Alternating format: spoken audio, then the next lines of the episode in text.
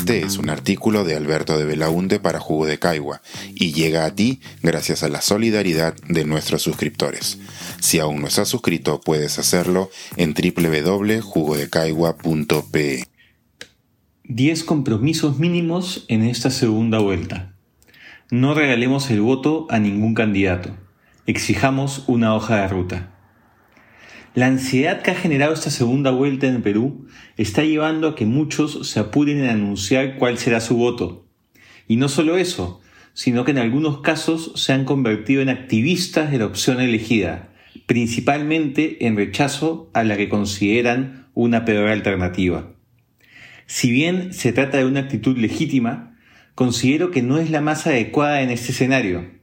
Seamos claros, Ambas candidaturas generan legítimos temores e implican riesgos.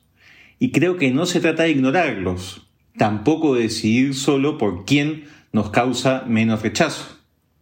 Lo único que ocasiona el apresuramiento es desincentivar la moderación de los candidatos. En esa línea, creo que es necesario promover una hoja de ruta con compromisos mínimos y muy concretos que deberían ser asumidos por los candidatos. Aquí les propongo 10. Hoja de ruta con 10 compromisos a favor de la democracia. 1.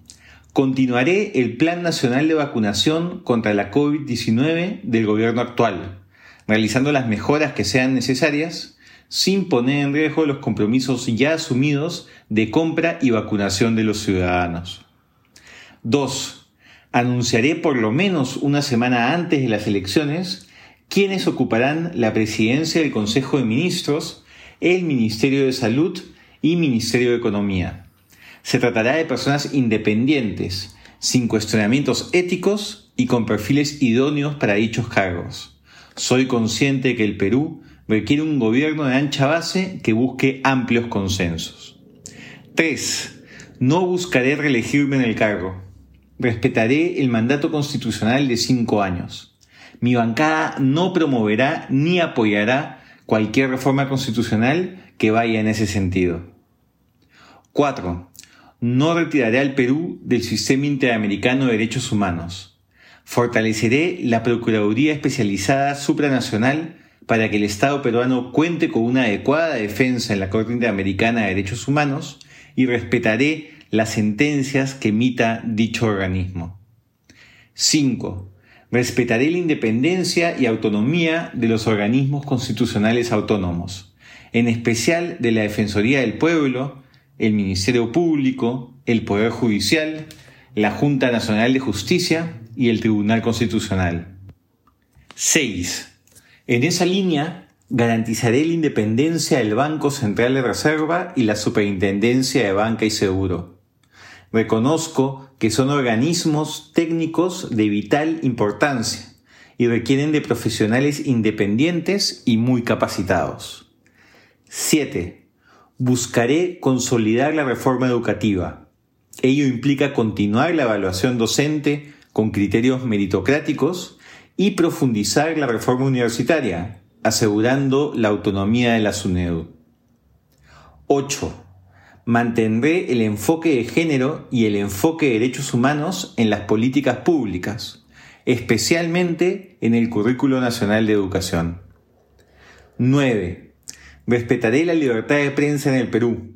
Como presidente, brindaré entrevistas con un criterio de pluralidad y evitaré la estigmatización a periodistas que tengan una actitud crítica a mi gobierno. Observaré cualquier autógrafa de ley que restrinja o vulnere cualquier libertad informativa. Asimismo, la publicidad del Poder Ejecutivo en medios de comunicación será contratada con criterios técnicos y transparentes. 10. Garantizaré el respeto de los derechos humanos de todos los ciudadanos, sin excepción, luchando contra toda forma de discriminación. En esa línea, la política migratoria de mi gobierno se guiará con un criterio de humanidad, cumpliendo con los estándares establecidos en la Constitución y los compromisos internacionales. ¿Alguno de los dos candidatos está dispuesto a hacer suyo alguno de estos compromisos? ¿no deberíamos estar más concentrados en este tipo de consideraciones que en pelearnos por opciones electorales que no representan a la mayoría de peruanos? Este es un artículo de Alberto de Belaunde para Jugo de Caigua y llega a ti gracias a la solidaridad de nuestros suscriptores. Si aún no estás suscrito, puedes hacerlo en www.jugodecaigua.pe.